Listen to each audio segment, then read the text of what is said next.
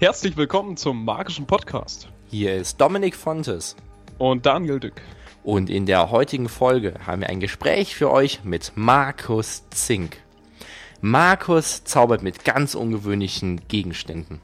Nämlich mit Schrott. Verrückte Geschichten in einer Stahlkonstruktion, das ist genau sein Ding. Hallo Markus, hast du heute schon eine neue Kreation aus Schrott hergestellt? Nee, noch nicht. Ich probe heute gerade alte Kreationen. Kannst du uns erzählen, was es war? Wie sah heute dein Tag aus? Ja, ich habe so, ich habe zum einen, ich habe viel, also wenn ich alle Schrottnummern spiele, die ich schon gespielt habe, dann wären es dreieinhalb Stunden Material. Oh. Und das sind halt viele Nummern, die habe ich dann irgendwann wieder rausgenommen, weil sie nicht gut waren. Zum Beispiel eine Röntgenmaschine äh, ist nicht so toll. Dann bin ich an einer Seilroutine, wo sich Seil über so ein Fahrrad dreht. Funktioniert aber auch nicht so. ja, das sind halt so die Kämpfe, die man hat. Das heißt, bist du immer sehr kreativ, hast ganz viele Ideen, probierst dich dann aus und dann klappt es manchmal und klappt nicht. Wie kann man sich das bei dir vorstellen? Ich habe manchmal überhaupt keine Ideen, aber ich suche sie verzweifelt. Und dann gibt es so Tage, ja, da suchst du den ganzen Tag und am Abend denkst du, war jetzt nicht so. Also, gibt schon noch. Selbstverständlich. Wie würdest du denn das, was du in der Zauberkunst machst, möglicherweise in einem einzigen Satz beschreiben? Also mein, mein Herzblut hängt am Abendprogramm, am abendfüllenden Programm und da versuche ich originell skurrile Programme auf die Bühne zu bringen. Was zeichnet für dich das denn aus? Also was bedeutet für dich originell skurril? Weil das ja so ein relativ weit Begriff, äh, weiter Begriff. Was kann man sich darunter bei dir unter deiner Definition vorstellen? Also mein, mein Ansatz ist irgendwie eine magische Welt zu kreieren. Mir geht es jetzt nicht so um den Einzeltrick. Das ist nicht so. Ja, ich habe zum Beispiel jetzt aus meinem Abendprogramm gerade einen Buchtest rausgenommen, weil für mich der Effekt zu stark war. Und äh, die Leute danach über den Buchtest geredet haben, was ich gar nicht will. Ich mag viel lieber, sie reden über diese magische Welt oder über diese verrückte Figur oder über diese verrückte Maschinen oder über die verrückte Ästhetik. Also von daher, ich mag es jetzt nicht so, wenn die Leute rausgehen und haben so einen Trick, über den sie diskutieren. Ja. Woher, woher weißt du das? Also sprichst du nach der Show mit den Menschen, um herauszubekommen, was denen gefallen hat und was nicht? Ja, ich gucke schon, dass ich Feedback bekomme und Kritik bekomme und mal höre, was sie mögen und was sie nicht mögen. Also ja, ich bin ja jetzt auch auf der Bühne nicht so der Dienstleister. Also ich gucke schon, dass ich die Sachen mache, die mir am Herzen liegen. Und dann freue ich mich, wenn es jemand gefällt. Aber eigentlich mag ich auch die Nummern sehr gern, die, wo ich sage, die ein Drittel mögen und ein Drittel denken nach, wie sie es finden. Und das andere lehnt es ab. Das finde ich ist eine Spannung im Publikum. Aber ja, das sind halt auch so Theaterprogramme dann zauberisch. Kann man das äh, wirklich mit allen Kunststücken machen und auf den ganzen Abend bezogen? Oder sollte es auch manche Kunststücke geben, die auf die gesamte Zielgruppe abgestimmt ist oder abgestimmt sind? Ach, ich, ich würde jetzt sagen, im, im, Theater ist jetzt natürlich mein Ansatz der, dass die Leute, äh, also ich bin da kein Dienstleister, es ist jetzt kein Firmen-Event. Und die wissen, was vorher kommt ja, dann müssen sie sich irgendwie drauf einlassen oder halt auch nicht. Also ich weiß gar nicht, ob jetzt die Zielgruppe im Theater so homogen ist. Also die ist ja eher breiter dann auch. Also und die wollen ja eigentlich auch nicht das Gefällige oder das Langweilige. also ich finde ich find ja dann Zauberei auch oft sehr langweilig. Ich jetzt als Zuschauer. Weil du selber Zauberkünstler bist oder warum? Nee, ich finde es sehr oft äh, technisch, nicht emotional. Äh, und ich merke oft, also ich war auch mit Leuten, die sich mit Zauberei nicht auskennen, zum Beispiel bei Tamaris, den ich ja sehr verehre, die fanden den nach zehn Minuten langweilig. Wow, okay. ich dachte, oh hoppla. Ich sage, jetzt hat er es gesehen, der kann mit Karten umgehen. Und ja, ich habe dann gemerkt in dem Moment, hoppla, äh, was ich jetzt irgendwie spannend und interessant finde, ist jetzt für den Normalzuschauer nicht wirklich immer spannend und interessant. Und ich kann mich schon fragen, warum zerschneidet man ein Seil, um es wieder ganz zu machen? Warum lässt man die wählen, um sie dann wieder rauszufinden? Ist ja jetzt erstmal alles noch sehr sinnentleert. Versuchst du dann einen Sinn bei deinen Kunststücken zu finden? Auf jeden Fall will ich selber wissen, warum ich es mache. Also das finde ich für mich schon wichtig, was jetzt meine Geschichte ist oder was mein Grund ist, warum ich das jetzt vorführe oder warum das auch in der Position ist im Abend oder also ja, oder will ich ein Bild schaffen, das bleibt oder also ja, ich für mich selber brauche schon einen Grund. Wenn wir jetzt mal so wirklich auf deine Kunststücke eingehen, weil wenn wir haben ja eben gesagt, du zauberst ja viel mit Schrott. Wie kann man sich so ein Kunststück dann wirklich vorstellen, das aber dann auch einen Sinn ergibt, lustig ist, unterhaltsam ist oder eine spezielle Emotion mitbringt? Kannst du da mal irgend so ein Beispiel geben für unsere Zuhörer? Äh, also gut, Schrott ist ja jetzt ein Programm, das ist über, das spiele ich schon seit 18 Jahren und in den 18 Jahren ist das immer im Wandel. Und ich finde, es gibt so ein paar Dinge, das ist ja dann irgendwie auch Glück, wenn man mal eine Idee hat oder manchmal ist es ein langer Weg. Äh, ich spiele ja im Grunde genommen die Geschichte meiner Vorfahren durch Skelette dargestellt und zeige im Grunde genommen die alten Kunststücke. Die Schrottidee kam, weil ich die Ästhetik von Alteisen sehr spannend fand. Und bei allen Dingen, die ich mache, ist auch jetzt in, der, in den Apparaten immer das Element Bewegung drin. Also wenn ich einen Fesselstuhl nehme, dann bewegen sich die Räder, der Sand läuft, weil ich wollte nie große Illusionen haben, die irgendwie so tote Kisten sind.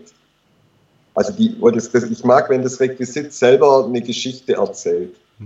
Klar, wenn ich jetzt an einem Requisit Leiterwagenräder habe, dann erzählt das Leiterwagenrad an sich schon eine Geschichte. Äh, und ich mag natürlich, wenn diese Objekte, wenn die in sich eine Ausstrahlung haben oder eine Kraft haben. Also ich mag auch, wenn die ohne mich schön aussehen. und jetzt, wenn ich zum Beispiel sowas natürlich gehe ich hin und sage, so was gibt es denn für Effekte? Klar. Und wenn ich jetzt zum Beispiel die Interlude nehme, dann fand ich den Effekt sehr spannend. Ich wollte aber immer große Illusionen, die ich alleine vorführen kann. Und so entstand letztendlich die Idee, ich schiebe schieb mir ein Ofenrohr durch den Bauch.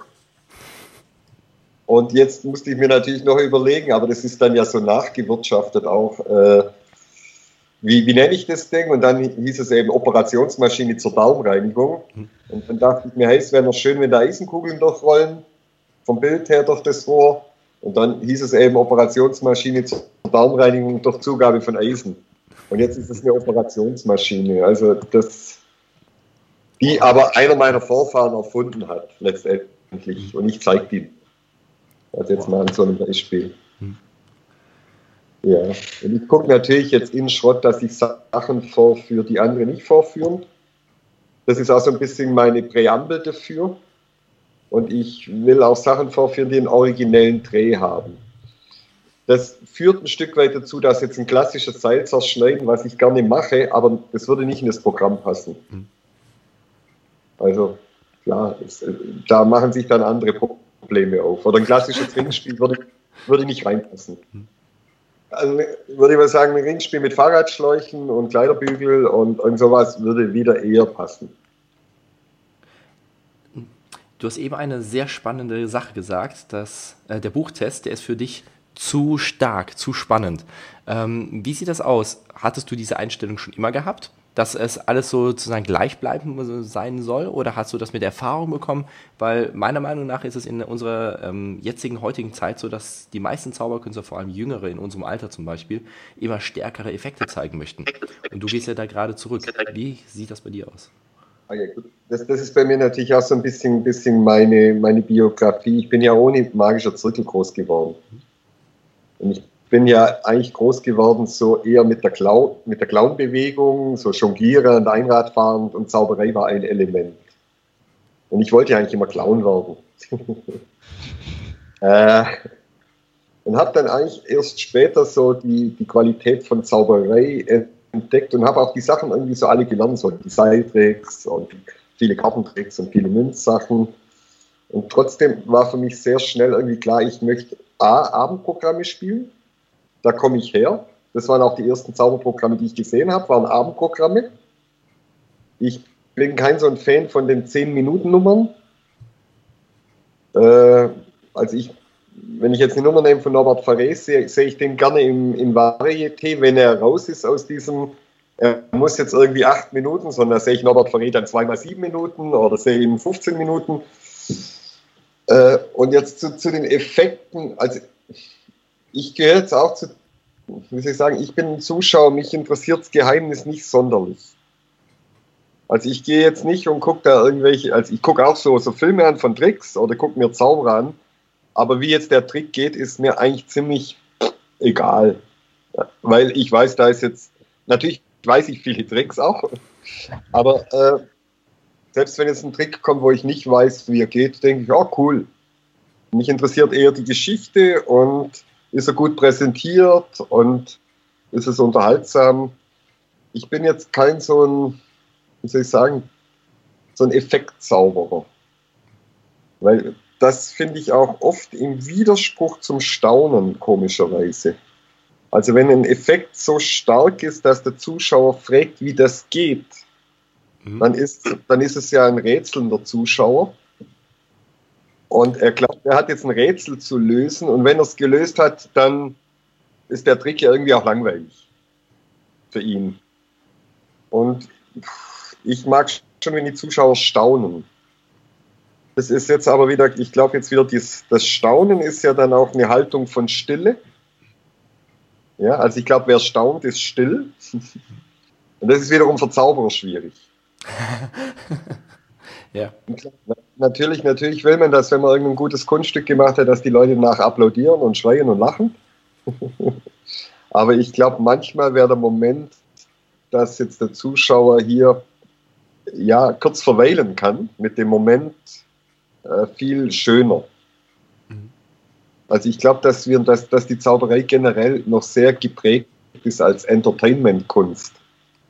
Also so wir, wir rocken einen Saal, mhm. wie ich dann bei Facebook lese. Oder die, die Leute sind ausgeflippt und haben getobt. Ja, ich finde ich find das generell eine, eine, spannende Frage, wo, was ist eigentlich die Zauberkunst und wo entfaltet sich die Zauberei am besten? Und ich glaube, es ist tatsächlich irgendwie der kleine Rahmen, nicht über Leinwand. Äh, und sage ich, ich finde die Ehrlichbrüder ein geiler Event und es ist ein Riesenspektakel. Aber die, die Poesie des Staunens, finde ich, bleibt oft auf der Strecke. Findest Aber, ja. Findest du, dass es nur eins von beidem geben sollte oder ist der Mix von beidem gut, dass es sowohl ähm, Kleinkunst in Anführungszeichen gibt, also wirklich, wo man richtig staunen kann und auf der anderen Seite auch so wie zum Beispiel bei den Ehrlich Brothers, was du jetzt erwähnt hattest, oder sollte es deiner Meinung nach eher nur Kleines geben? Nein, wegen, wegen mir kann es alles geben. Die Frage war ja nur, was mir gefällt oder was mir genau, liegt. Genau.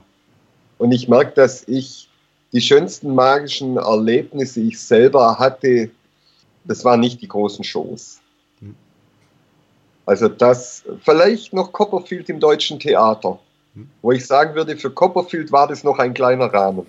Hm. Also wo ich das Gefühl hatte, da gab es diese Intimität noch. Copperfield in der Schleierhalle fand ich schrecklich. Also wo ich sage, da war es für mich eine Nummer zu groß. Aber ich gehöre auch zu denen, ich mag Zauberei nicht auf Leinwand sehen. Also das, da merke ich, da ist bei mir eine Grenze erreicht. Oder das finde ich einfach nicht schön. Dann gucke ich sie mir lieber gut produziert im Fernsehen an. Mhm. Also. Findest du, dass ähm, das Umgehen mit der Stille nach dem Staunen für Zauberkünstler manchmal schwierig ist? Ich, ich glaube generell äh, denken wir viel zu wenig über dieses Phänomen nach. Dass wir eigentlich mit dem Zauberkunststück äh, Staunen erzeugen und jetzt stellt sich die Frage, denken wir darüber nach, wie viel Zeit braucht eigentlich auch ein Zuschauer, um Dinge zu verarbeiten. Also manchmal gibt es ja Programme, die, da sind zehn starke Effekte drin und ein starker Effekt löst den anderen ab. Und zum Schluss gehe ich raus und sage, hey, der hat echt Hammer-Sachen gemacht. Aber so wirklich bei einem verweilen tue ich gar nicht mehr. Aber ich, ja, ich glaube einfach, diese Diskussion wird ein Stück weit zu wenig geführt die Leute sagen immer relativ simpel, hey, lass uns starke Effekte machen. Das klingt ja auch erstmal richtig. Aber ich, ja, natürlich ist die Frage auch, was ist ein starker Effekt? Ist jetzt Münze in Flasche stärker wie ein Schwammballtrick. Ansichtssache, also, ja.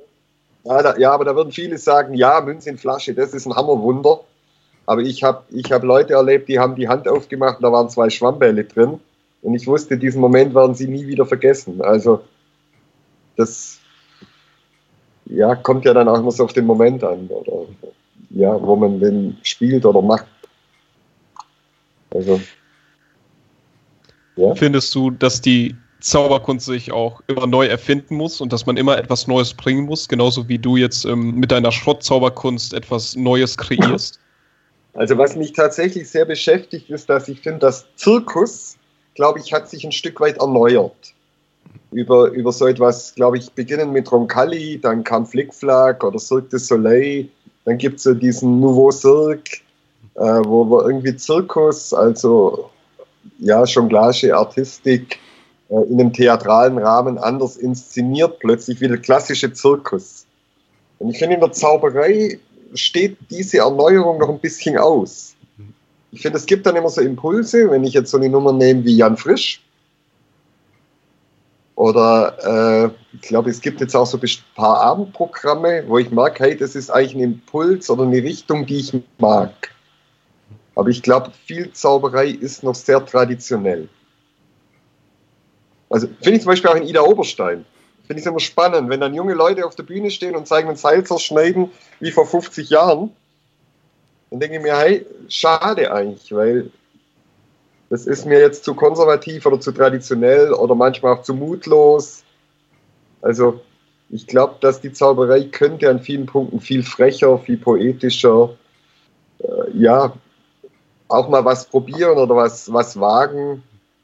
Und das ist halt, wenn du bei einem Zauberkongress, glaube ich, irgendwie was wagst oder eine, eine mutige Nummer machst, dann fragen die Zauber gleich, geht das? Ist das noch in Ordnung? Ist das noch Zauberei? Und ja, ich finde zum Beispiel die fertigen Finger jetzt in Saarbrücken, die, ich fand, ich habe die fertigen Finger schon viel besser gesehen. Aber sie, ich finde, sie haben an bestimmten Punkten, so mit dem Sigmund Freud und Puppenspiel, haben sie was Neues reingebracht, was Neues ausprobiert. Und das fand ich dann auch so ungeprobt echt faszinierend. Findest du, das, das kann fand man... ich einen Impuls. Also die hätten eine bessere Show spielen können. Hm. Aber ich fand den Impuls mal, mal spannend zu sagen, hey, wir, wir probieren was anderes. Findest du, das kann man immer ausprobieren oder ausschließlich dann innerhalb der Zauberszene, wie zum Beispiel die fertigen Finger das jetzt bei der Magiker gemacht haben? Also ich spiele ja kaum in der Zauberszene. Also ich spiele ja für ganz normales Publikum, im ganz normalen klar. Also ich finde, also mein erstes Abendprogramm hieß Locus Pocus, das waren fünf Zauberer auf dem Klo. Das war sehr erfolglos. Aber ich habe da im Ausprobieren schon auch viel gelernt. Also das und ich glaube, wir sind unglaublich äh, erfolgsorientiert. Mhm. Weil ich glaube, Erfolg kann man schon planen. Also klar, ich sage immer, äh, für den, den schwebenden Tisch vor, den Schneesturm. Davor machst du noch die Bowlingkugel, eine schöne Seilroutine, hast ein Bombenprogramm und wirst wahrscheinlich bei jedem Firmen-Event, wenn du nicht gerade ein blöder Typ bist, überleben. Also ich glaube, wir sind sehr erfolgsorientiert. Wir, ja, wir haben ja auch nicht mehr die Zeit. Das finde ich auch immer so was. Äh, ja, also wenn du ein Musikinstrument lernst, dann musst du erst mal zehn Jahre arbeiten, bis du überhaupt auftrittst. Ja, und wenn du irgendwie bildender Künstler wirst, dann wirst du erst mal sehr lange äh, mit dem Pinsel üben, bis du irgendwie mal eine Ausstellung machst. Hm. Die Zauberer wollen irgendwie sehr, sehr schnell ernten. Und sind natürlich oft auch ungeduldig, glaube ich. Sie sind sehr erfolgsorientiert. Also, und dadurch wird es dann manchmal auch langweilig, finde ich was eben viele irgendwie auch das Gleiche machen. Also. Findest du, hängt das auch damit zusammen, dass wenn man ein Kunststück, sagen wir jetzt mal ein relativ klassisches Kunststück sich nimmt und im Zauberhandel sich, sagen wir jetzt mal, wirklich kauft oder in einem Buch liest, dass man das dann relativ schnell auch vorführen kann und schon relativ gute Rückmeldung dafür bekommt, dass das Zauber, äh, Zauberkünstlerin oder Zauberkünstler damit animiert, grundsätzlich so in der Zauberkunst vorzugehen und relativ wenig Inhalt reinzustecken? Kann das dann eine Parallele sein? Ja, ich meine, so, so werden ja viele auch, die ihre Kunststücke verkaufen. Also sie werden ja damit, dass du, hey, auspacken, oben vorführen. Und äh, funktioniert ja auch. Ich sage immer, äh, es funktioniert natürlich auch deswegen, weil der Laie sich nicht so gut in der Zauberei auskennt. Also es gibt sehr, sehr viele Coverbands. Und es ist klar, wenn du in der Musik ein Lied von den Beatles spielst, dann wissen die Leute, das ist von den Beatles. Mhm. Wenn du in der Zauberei was vorführst, äh, dann kannst du immer das Originelle oder Original noch vorgaukeln. Es sei denn, sie haben schon mehrere Zauberer gesehen, dann äh, merken sie plötzlich, hoppla, die machen ja alles Gleiche oder so. Mhm. Wobei also, es da natürlich auch Unterschiede gibt, wenn jetzt zum Beispiel alle Zauberkünstler ein Salzerschneiden vorführen und dann macht irgendein berühmter Mensch ähm, das Salzerschneiden, der es vielleicht nicht erfunden hat und dann denken alle, ah, ich habe es ja von dem schon gesehen. Ne? Mhm. Was ist das Phänomen, das, äh, das der Erfolgreiche eine Macht hat? Also wenn Copperfield äh, den Schneesturm vorführt und zeigt ihn im Fernsehen, glauben alle, der ist von Copperfield. Mhm. Ich sage immer, das ist das Phänomen, wenn äh, die Ehrlichbrüder diesen Riesenballon auf den Kopf setzen. Mhm. und ich denke, hey, das ist doch von Ben Profane. Mhm. Ja, aber inzwischen ist es irgendwie für die Masse von den Ehrlichbrüdern. Mhm. Also, ja, da passieren halt so, so, so Dinge. Aber ja, muss ja jeder für sich entscheiden, was ihm auch Spaß macht. Ich habe halt auch Spaß am mir Sachen ausdenken. Also ich finde das auch schön oder ich finde das auch spannend. Und ich merke, ich, ich muss jetzt, ja, ich brauche jetzt, äh, ich muss jetzt keine Seilroutine von Dekova vorführen, die führt Dekova vor. also, also wie war das denn bei dir? Hast du schon immer eigene Sachen vorgeführt und also entwickelt und dann vorgeführt oder hast du am Anfang auch damit gestartet, ausschließlich erstmal von anderen zu covern und dann deine eigene Richtung zu entwickeln? Wie war das es bei war dir? am Anfang noch anders. Ich habe am Anfang von anderen geklaut. Okay. ich hatte zum Beispiel einen lustigen Moment. Ich habe diesen Spruch im Programm, alle Karten sind verschieden, das ist äh, kein ist mehr lebendig.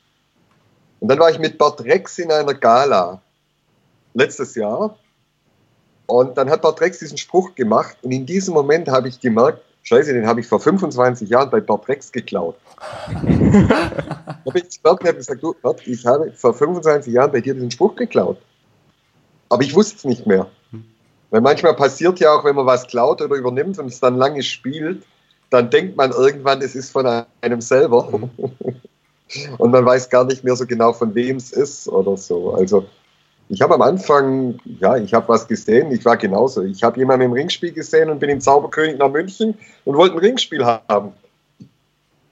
Und jetzt inzwischen kann ich kann es gut aushalten, wenn jemand anderer was vorführt und ich muss das nicht haben oder vorführen. Also ich merke auch, ich bin immer sehr stolz, wenn ich über eine Händlermesse gelaufen bin und habe nichts gekauft.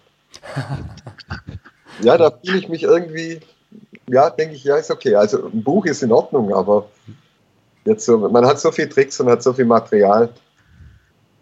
Also, ja. Findest du, dass ähm, der Aufwand für eine Show der Veranstaltung ähm, zu einer Veranstaltung passen muss? Also, okay. wenn ich zu einer kleinen Veranstaltung fahre, dann nehme ich halt nur ein paar Taschen Taschenspielertricks mit und wenn ich zu einer großen Veranstaltung gehe, dann nehme ich die großen Requisiten mit. Okay, ja, okay, also ich bin ein großer, also emotional gesprochen, ein großer Gegner von diesem unter Zaubern sehr verbreiteten Spruch Pack Small, Play Big. äh, weil diese, diese Argumentation ist für mich rein praktisch. Unter dem kann ich das verstehen. Ich kann das schon verstehen, dass es cool ist, wenn ich zum, zur Tischzauberei gehe und stecke ein Kartenspiel in die rechte Tasche und äh, ja, nehmen wir ein Becherspiel mit ein paar Gummibänder, dass ich jetzt irgendwie locker durch den Abend komme. Und ich mache so Abende auch manchmal und da freue ich mich dann manchmal auch, dass ich denke, boah, war echt wenig Aufwand. Aber nur deswegen, weil ich sonst keinen Aufwand scheue. Sondern wenn ich eine Idee habe für was, dann will ich das machen und da ist mir ziemlich egal, ob das jetzt viel Aufwand oder viel Arbeit ist. Mir ist das teilweise auch wie soll ich sagen, zu praktisch orientiert. Wenn ich Schrott spiele, bauen wir um 15 Uhr auf. Also wir fangen um 15 Uhr an und sind dann 17.30 Uhr fertig, dann machen wir eine Stunde Licht und dann spielen wir um 20 Uhr und dann haben wir eine Stunde Abbau und dann ist 23 Uhr. Und danach sagen die Leute, hey, das ist aber brutal aufwendig. Ich denke dann, das ist eigentlich ein ganz normaler 8-Stunden-Tag.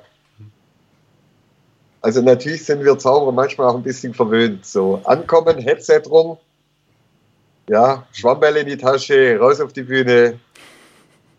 Das finde ich, ja, ich sage das auch immer zum Spider-Tisch. Spider-Tische sind praktisch und sind schnell aufgebaut und sind klein eingepackt. Aber das heißt noch nicht, dass sie schön sind. Und dass sie zur Nummer passen oder dass sie magisch sind. Ja, also das. Also ich bin da. Nee, ich nehme auch nach äh, Saarbrücken zu meinem Seminar, nehme ich meinen eigenen Stuhl mit und meinen eigenen Tisch. Ich will keinen Gemeindehaustisch da irgendwie auf der Bühne stehen haben und ich will keinen Gemeindehausstuhl auf der Bühne stehen haben. Es ist halt eine Bühne und kein Gemeindehaus. Also, das. Und ich finde auch zum Beispiel sowas wie Licht, finde ich was ganz Wichtiges. Aber Licht ist halt Arbeit. Also klar, ich muss halt am Mittag das Licht einrichten. Also ich reise auch immer mit dem gleichen Techniker. Und äh, ja, das kostet Geld, mein Techniker, aber es ist es wert. Also, weil wir haben Schrott auch gespielt, äh, wo wir kein gutes Licht hatten und es ist nicht mehr dasselbe. Muss man natürlich, klar. Von daher, ich finde nicht, dass die Sachen im Verhältnis stehen müssen, sondern ich finde, dass wir irgendwie eine Idee brauchen für das, was wir machen und dafür arbeiten wir.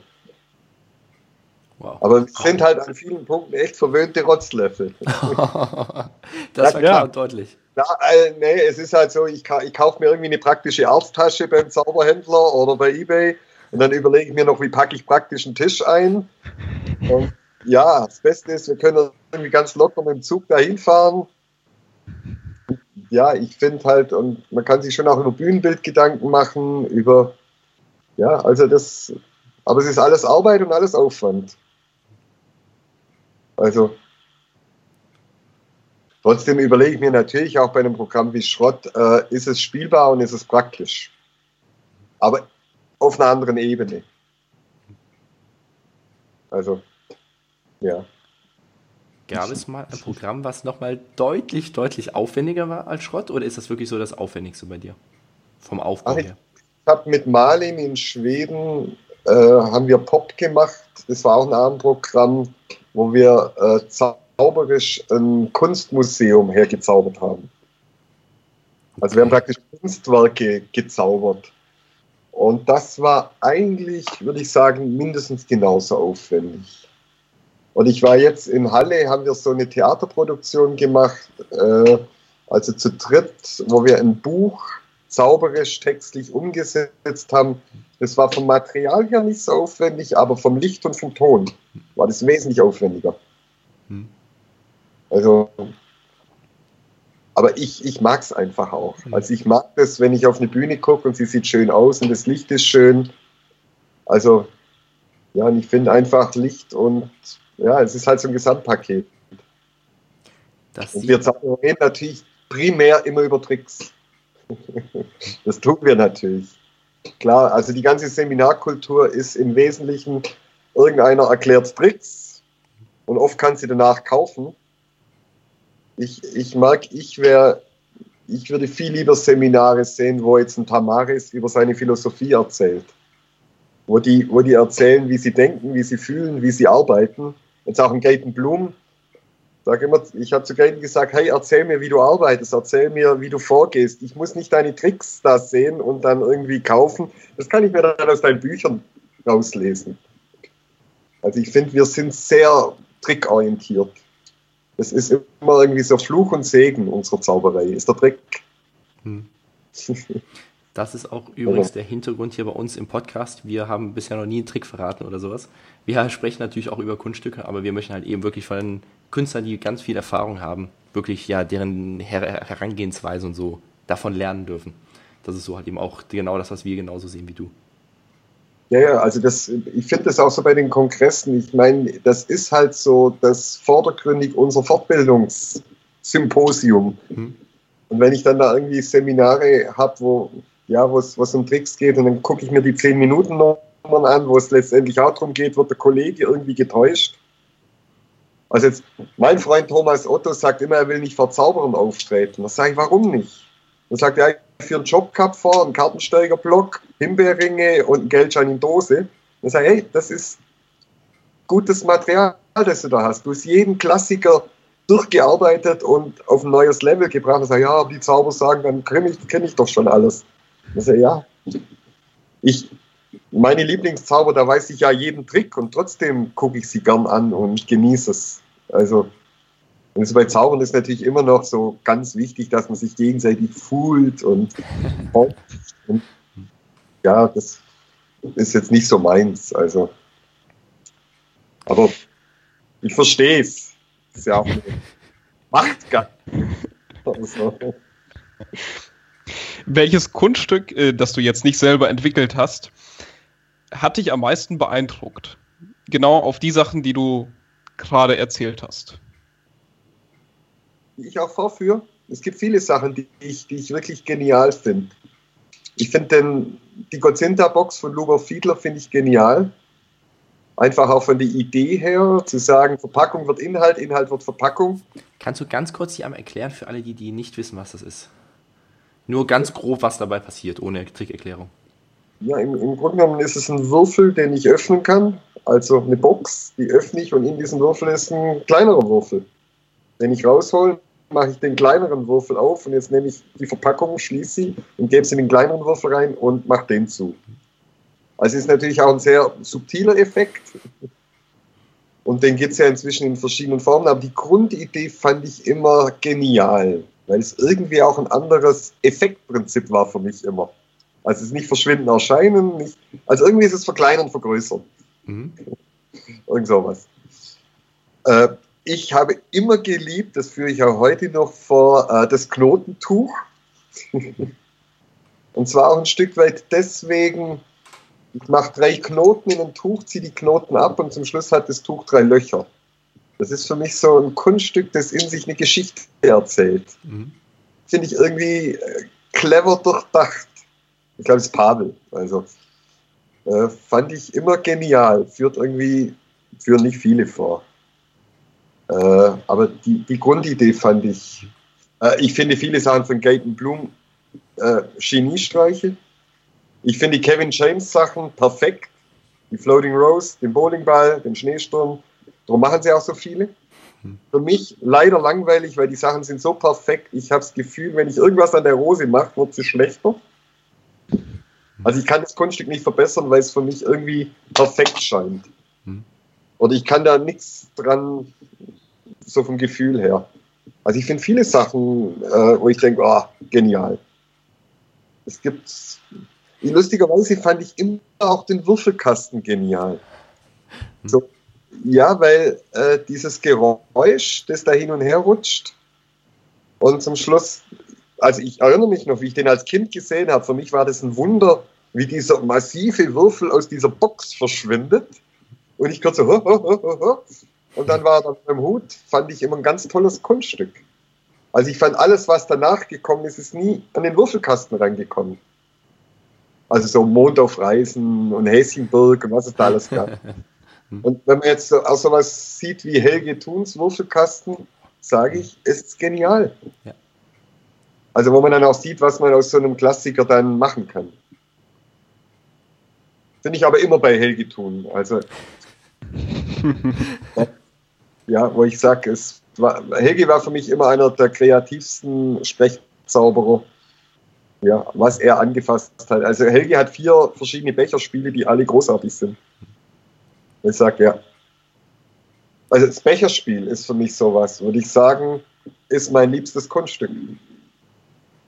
Also da, ich habe auch alle Becherspiele gelernt, irgendwie Michael Amar, David Williamson, Gary Kurtz, Ty Vernon, ich habe sie alle irgendwie gelernt. Ich führe jetzt in Schrott auch ein Becherspiel vor, halt mit überdimensionalen Eimern, aber das Grundprinzip ist das gleiche. Wo ich sage, die, die, die Komposition vom Becherspiel finde ich genial. Es geht irgendwie so klein los und dann steigert sich's. Ja. ist dir bei so einem Kunststück aber immer wichtig, wenn du dich irgendwo inspirieren lässt. Zum Beispiel, es gibt die Urversion vom Becherspiel, dass du das dann immer noch wirklich deutlich verbessern kannst und auf deine Rolle zuschneiden kannst. Ist ja sozusagen das das Allerwichtigste. Und wenn, habe ich das richtig verstanden, wenn das nicht möglich ist, dass du es dann nicht vorführst? Mir geht es mir geht's eigentlich nicht um Verbessern. Mir geht es darum zu sagen, die Sachen, die ich vorführe, passen 100% zu mir. Okay. Ja, und äh, das Requisit, das ich in der Hand halte, verschmilzt mit mir und ist authentisch. Mhm. Und wenn ich jetzt eine Seilroutine von Daryl vorführe, ja, äh, habe ich das Gefühl, ich führe gerade eine Seilroutine von Daryl vor, aber es, es, ist noch nicht bei mir. Und es gibt ja manchmal auch Requisiten, wo du das Gefühl hast, ja, das fühlt sich in meiner Hand richtig an. Ist ja manchmal ein bisschen mystisch. Also manche, die fühlen Münzen und sagen, hey, die Münzen die, die laufen bei mir, die gehören zu mir. Ja, und jetzt arbeiten sie viel mit Münzen und du merkst, die verschmilzen zu den Münzen. Bei anderen sind es vielleicht Karten. Also, und wenn ich jetzt, äh, klar, wenn ich jetzt sowas nehme wie die Kevin James Rose, ich habe da auch mal rumgespielt damit. Und dann merke ich schon, dieses Ding zu falten und zu drehen, das bin ich nicht. Also ich fühle das nicht. Ja, das ist wie Schwammbälle. Ich glaube, Schwammbälle, da kann man es am besten erklären. Beim einen wirkt es total albern, ja, wenn der Schwammball in die Hand nimmt, und beim anderen sagst du, hey, das stimmt. Also da ist selbst, wenn ein 50-jähriger bunte Schwammball in der Hand hat, hat es noch eine gewisse, ja. Von daher, mir geht es gar nicht so sehr um, um Verbessern, sondern zu sagen, ich, ich will, dass es zu mir passt und dass es mit mir verwächst. Mhm.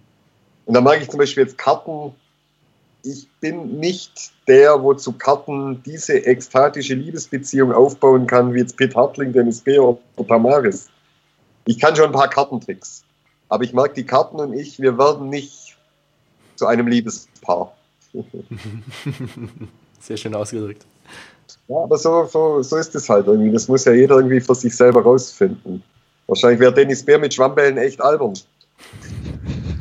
Also, ja. Also von daher, mir, mir geht es jetzt nicht so sehr darum, um zu verbessern, sondern zu sagen, hey, das bin ich. Mhm. Und dafür stehe ich und das ist meine Idee. Und manchmal führe ich auch Tricks vor, weil ich weiß, die, die werden jetzt zauberisch, könnte ich die besser umsetzen. Aber so bin's ich. Also ist dir immer deine Rolle, die du gerade auf der Bühne spielst, sozusagen das aller, aller, aller Wichtigste, dass da wirklich alles zu 100% reinpasst und alles andere, Tricktechnik, Stärke vom Effekt ist zweit- oder drittrangig? Äh, mir ist der Trick nicht zweitrangig. Also ich würde immer sagen, ich bin Zauberer. Ich würde auch nicht auf die Bühne gehen und einen reinen Gag machen. Und mir ist schon wichtig, dass da zauberisch was passiert. Also ich gehe jetzt auch nicht auf die Bühne und mache eine Clown-Nummer. Sondern ich bin Zauberer und zeige im Grunde genommen ein Kunststück nach dem anderen. Äh, die Frage ist, dass ich mir jetzt überlege, so was hat der Effekt für eine Atmosphäre, was hat er für eine Strahlkraft, was macht er mit dem Zuschauer, was ist gerade für ein Gefühl im Raum, wie viel Zeit braucht er jetzt, um mit dem Effekt umzugehen. Und das mache ich natürlich jetzt von mir herkommen, von meiner Figur. Also, wie kurios darf die Bühnenfigur sein? Was? Wie kurios? Wie kurios? Kurios. Ja. Was meinst du damit? Ja, wie verrückt darf äh, die Bühnenfigur sein? Dass so. sie zudem auch immer noch ein Publikum findet.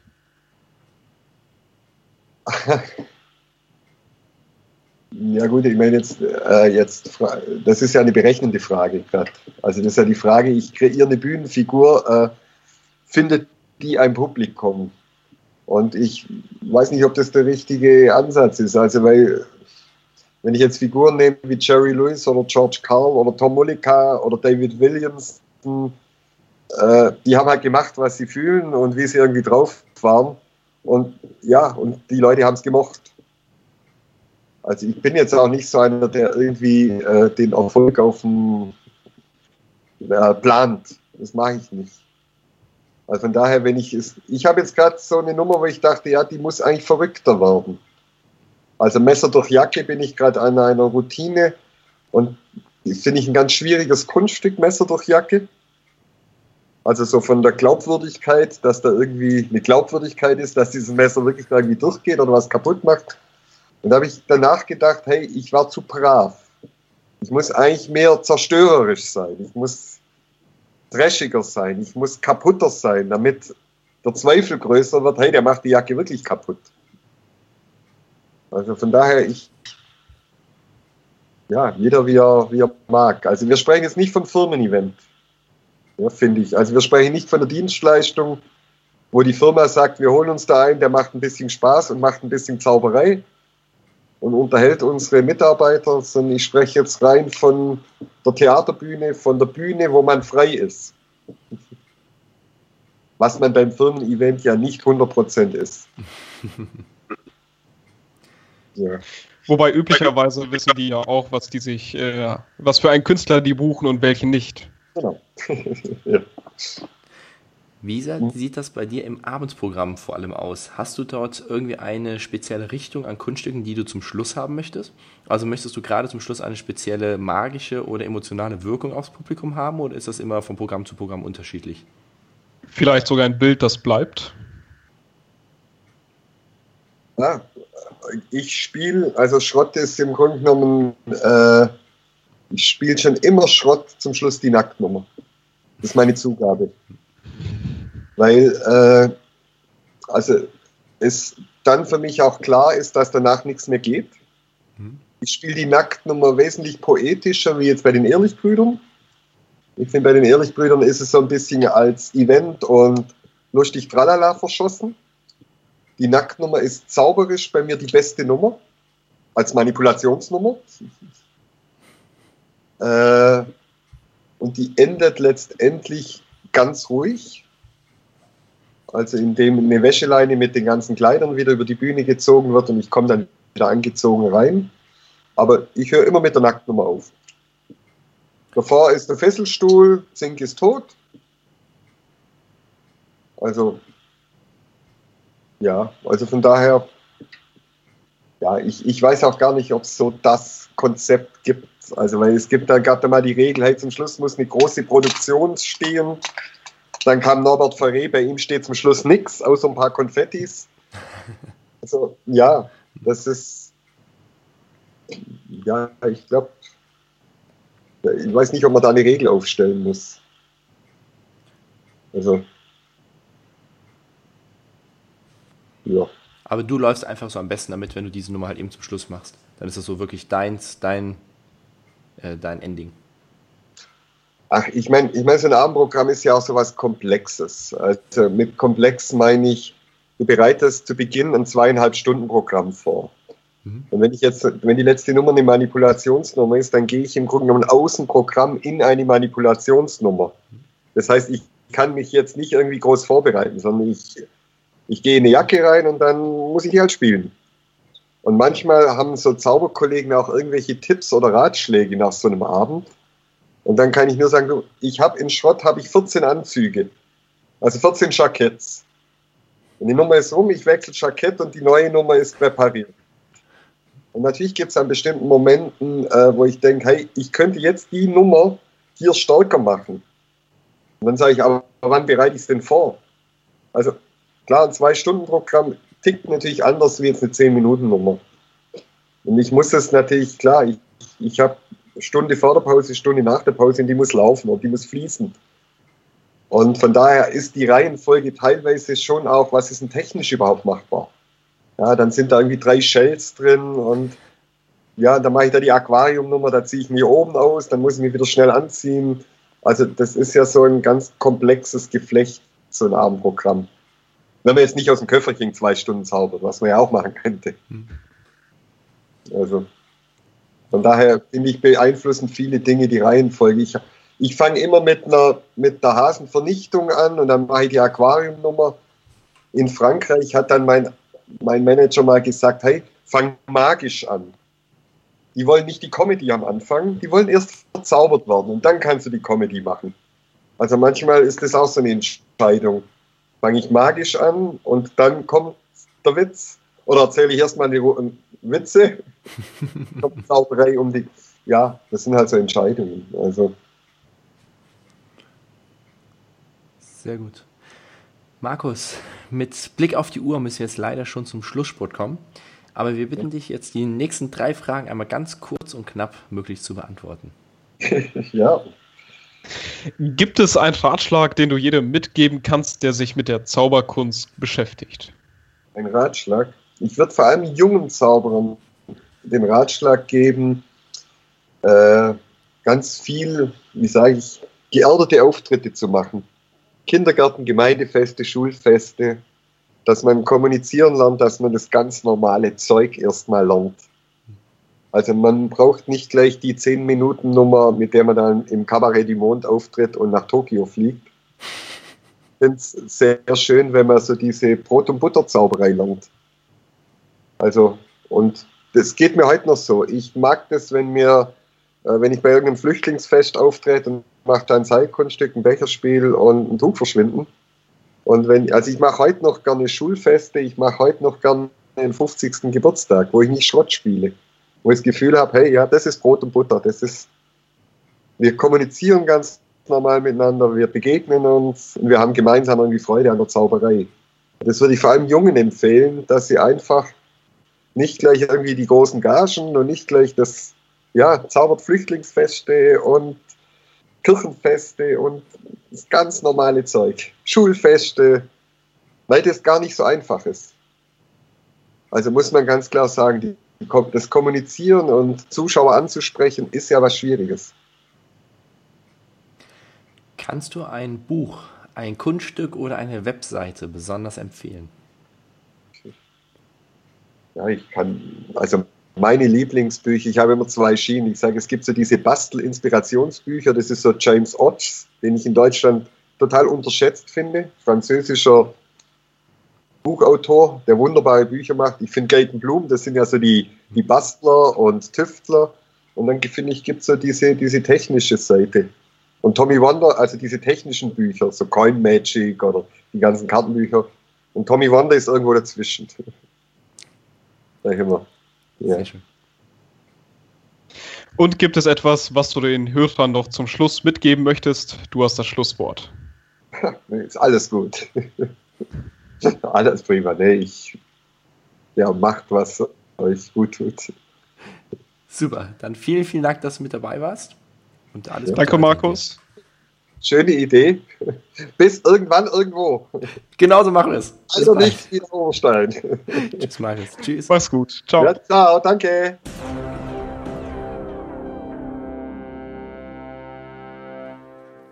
Das war eine weitere Folge Magischer Podcast für dich. Wie sieht's bei dir aus? Was für Schrott hast du bei dir im Schrank liegen, der sich ideal für die Bühne eignen würde? Teile deine Ideen bei uns auf Facebook. Wir freuen uns sehr auf deine Kommentare. Bis in zwei Wochen. Mach's gut. Ciao.